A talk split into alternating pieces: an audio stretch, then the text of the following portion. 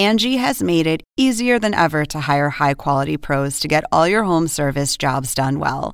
Just bring them your project online or with the Angie app, answer a few questions, and Angie will connect you with local pros who match your specific needs. Or book a service instantly at an upfront price. So join the millions of homeowners who use Angie to care for their homes and get your next home service job done well. Download the free Angie mobile app today or visit Angie.com. That's A N G I.com.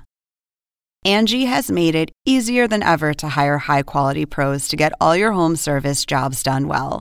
Just bring them your project online or with the Angie app, answer a few questions, and Angie will connect you with local pros who match your specific needs. Or book a service instantly at an upfront price. So join the millions of homeowners who use Angie to care for their homes and get your next home service job done well. Download the free Angie mobile app today or visit Angie.com. That's A N G I.com.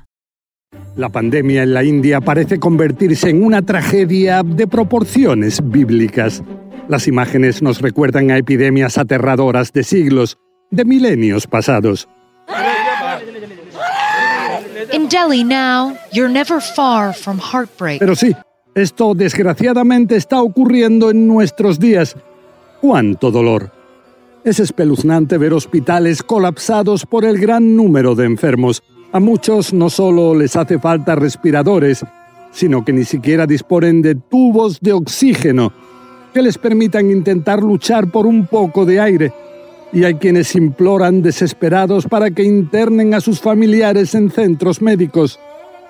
También son estremecedores los crematorios masivos, improvisados en distintos lugares para intentar dar respuesta al problema que representa el creciente número de muertos. Almost everyone in this city has been visited by grief. Y existe un aspecto central que nos puede afectar a todos.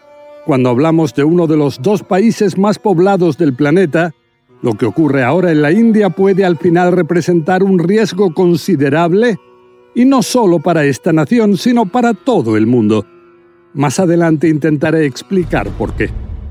Y es que lo que estamos viendo en la India es terrible, dantesco. No se pensaba que se pudiera llegar a esta segunda ola de contagios y mucho menos que esta nueva ola fuera un verdadero tsunami que con el paso de los días sigue creciendo a cifras récord. You must be tired. Very. But this time is the not for the rest. amenazando a una población que se siente totalmente desamparada. Es difícil de asimilar, pero muchos de los enfermos de coronavirus, aunque tengan serias dificultades respiratorias, optan por quedarse en sus hogares, pues saben que los hospitales están terriblemente colapsados. Hay quienes se quedan en las afueras de estos centros médicos esperando que se desocupe algún lugar, con familiares que se esfuerzan con abanicar con lo poco que tienen, a veces con pañuelos y crear así pequeñas corrientes de aire para luchar contra la sofocación e impedir lo peor. Y es que la lucha por respirar puede ser a veces cruel, con familiares y amigos que van de lugar en lugar, a veces a una veintena de sitios distintos para buscar cómo rellenar cilindros vacíos de oxígeno. Finalmente, si tienen suerte y tras largas colas, pagan cualquier precio en mercados negros para conseguir que se los llenen y ayudar así a los suyos. Si bien la ayuda humanitaria de la comunidad internacional va llegando, hablamos de necesidades ingentes. La India es un país de entre 1.300 y 1.400 millones de personas. Last night, I was thinking that his health is improving, but suddenly uh, the phone of doctor came on my mobile phone that your uh, brother has expired. Y dentro de los hospitales, la situación es también extrema, con muchas camas ocupadas por más de una persona, en una realidad en la que escasea de todo desde medicamentos hasta especialmente los tan deseados tubos de oxígeno. Entre los internados hay a veces pequeños que también ellos luchan por sobrevivir. De su parte, en los equipos médicos hay quienes no pueden soportar más esta realidad, ese tener que decidir quién vivirá y quién no, y a veces no pueden contener el llanto. Sin dormir a veces días enteros, lo que ocurre a su alrededor es demasiado fuerte E incluso temen que antes de que la situación comience a mejorar, tengan que pasar momentos aún más duros. Y también la lucha por poder dar un último adiós no es menos desgarradora. Las imágenes horrendas de crematorios masivos en las ciudades no pueden dejar indiferentes. Piras fúnebres, una al lado de la otra, de día y de noche, en explanadas terribles donde a veces hay decenas de cremaciones de manera simultánea, cada una durante seis horas hasta que el lugar puede ser usado de nuevo. ¡Qué horror! Si bien la cremación es llevada a cabo con muchísima frecuencia en la India, estos campos masivos son totalmente extraños.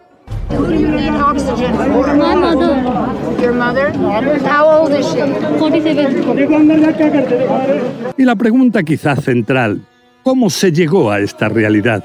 Hace tan solo un par de meses, unas semanas, el primer ministro del país, Narendra Modi, aseguró que estaban saliendo victoriosos de la lucha contra la pandemia. También aseveró que la India había controlado al COVID-19 y que, aquí lo cito textualmente, había salvado a todo el mundo, de hecho a toda la humanidad, dijo, de una tragedia enorme.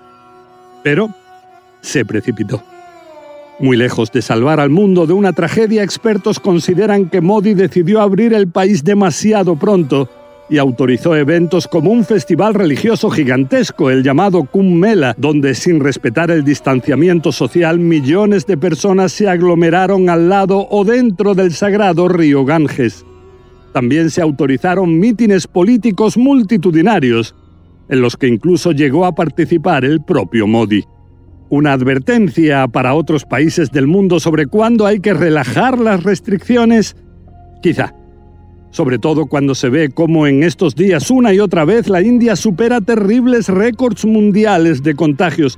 Nunca en esta pandemia se había llegado en ningún país a cifras como estas de más de 300.000, casi 400.000 infecciones nuevas por día, 30 veces más que la oficial.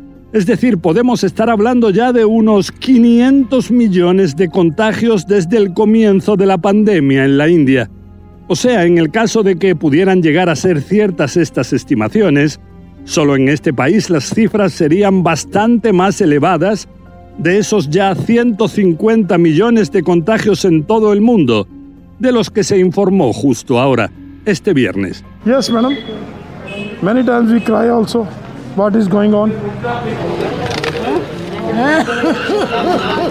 Y no se trata solo de un dato curioso, sino que, como decía yo al principio, es también algo muy preocupante para todos. Con tales cifras, la India podría ser un lugar, digamos, ideal para que surjan nuevas variantes de COVID-19 que lleguen a ser resistentes a las vacunas. Y ya vimos al comienzo de esta pandemia como en el mundo globalizado en el que estamos es suficiente un solo virus nuevo, ya sea en China o en la India, para desafiarnos a todos. ¿Preocupante? Sí. Como dicen los expertos, solo estaremos a salvo cuando todos en el mundo estemos a salvo. En la Organización Mundial de la Salud se habla de una tormenta perfecta. Qué difícil todo esto. Bueno, hasta aquí este podcast. Espero sus comentarios. La semana que viene seguiremos con más desafíos globales que nos presenta este terrible o maravilloso rincón apasionante del universo donde nos tocó vivir.